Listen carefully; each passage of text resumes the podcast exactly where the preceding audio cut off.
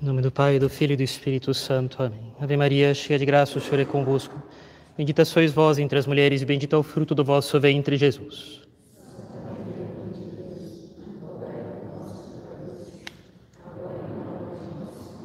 Nossa Senhora das Dores.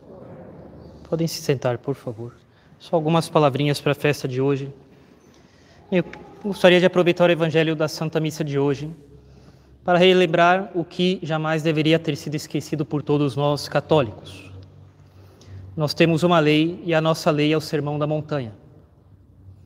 Jesus Cristo havia acabado de escolher seus apóstolos. Esses apóstolos viram Jesus realizar milagres em favor dos que sofrem, ouviram afirmar princípios de verdade e de justiça, se sentiam dominados por Jesus Cristo e atraídos a Jesus Cristo, e o amavam de coração, mas era tudo o que eles eram capazes de dizer a respeito de Jesus Cristo.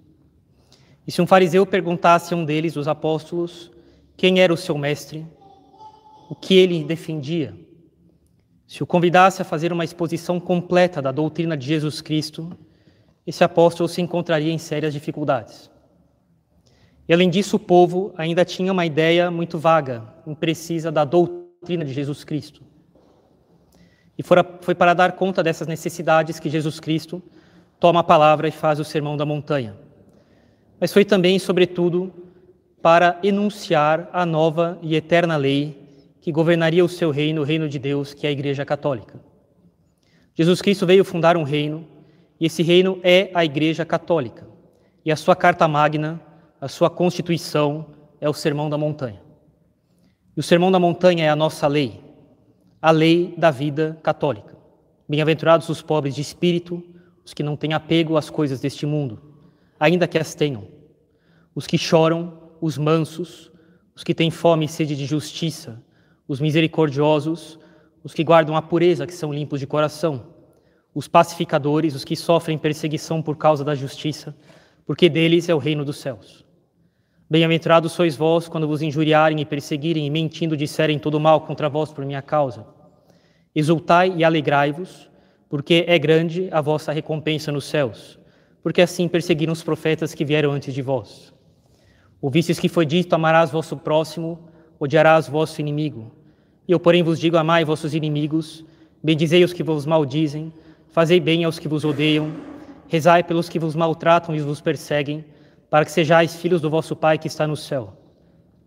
Ele faz o sol levantar sobre os maus e os bons, e a chuva cai sobre os justos e os injustos. Se amardes os que vos amam, que recompensa tereis?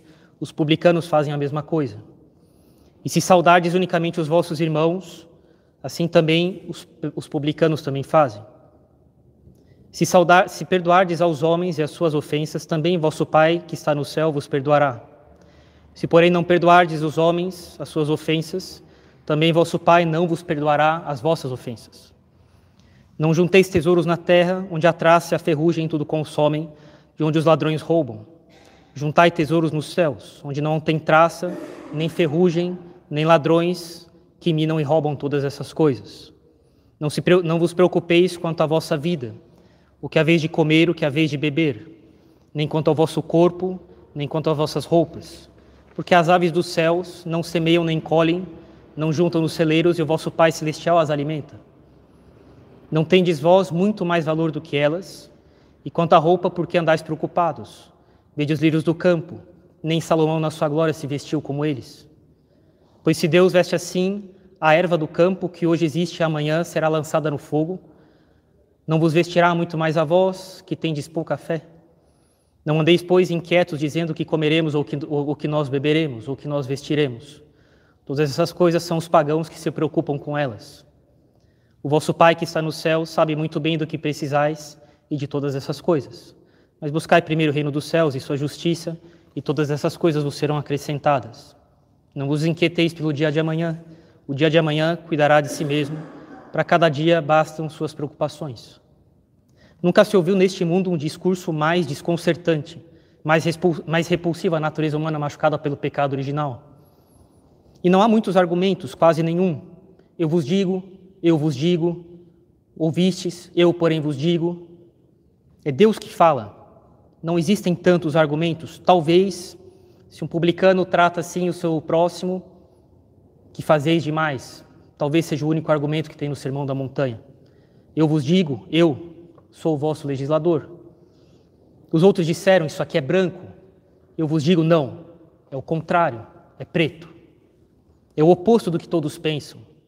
E essa lei não é para humanos, é para cidadãos que vivem no céu. Porque é isso que é a Igreja Católica. É o céu já começado nessa vida. Pertencer à Igreja Católica é já ter um céu começado nesta vida.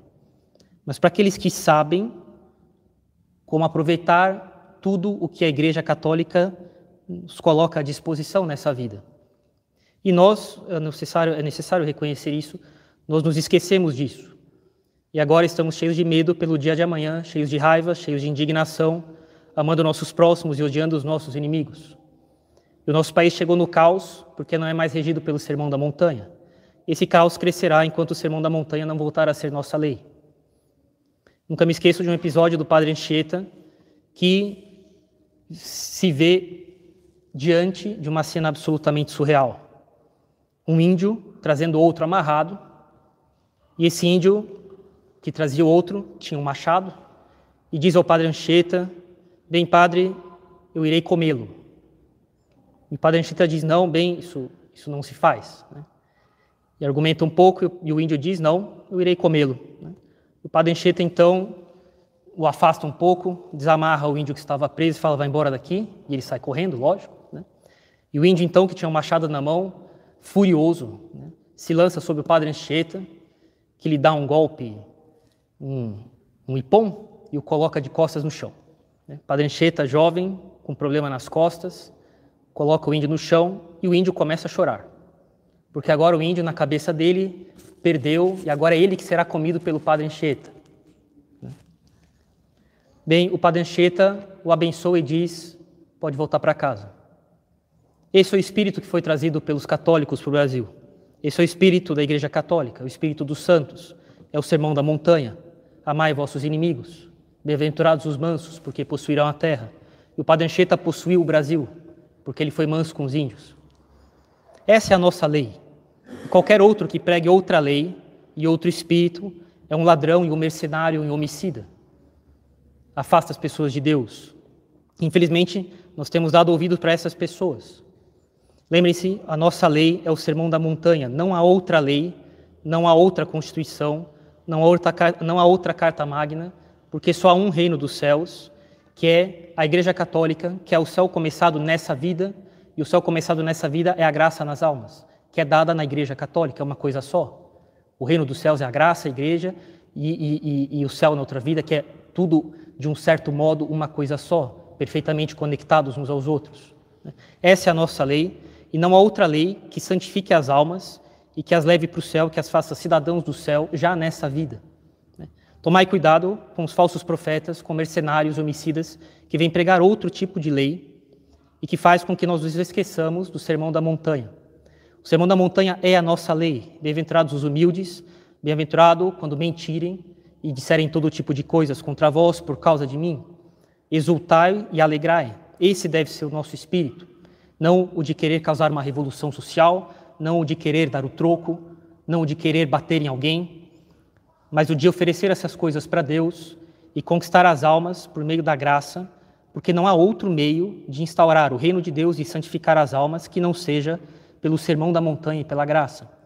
Lembrem-se, essa é a nossa lei, nunca se esqueçam disso, e enquanto nós não a aplicarmos, nós não sairemos dos nossos problemas. E se nós queremos sair dos nossos problemas, é ao sermão da montanha que nós devemos voltar, porque essa é a nossa lei. A lei dos santos, a lei dos cidadãos do céu, a lei daqueles que um dia habitarão no paraíso e que já começa nessa vida na Igreja Católica com a graça nas almas. Em nome do Pai, do Filho e do Espírito Santo. Amém.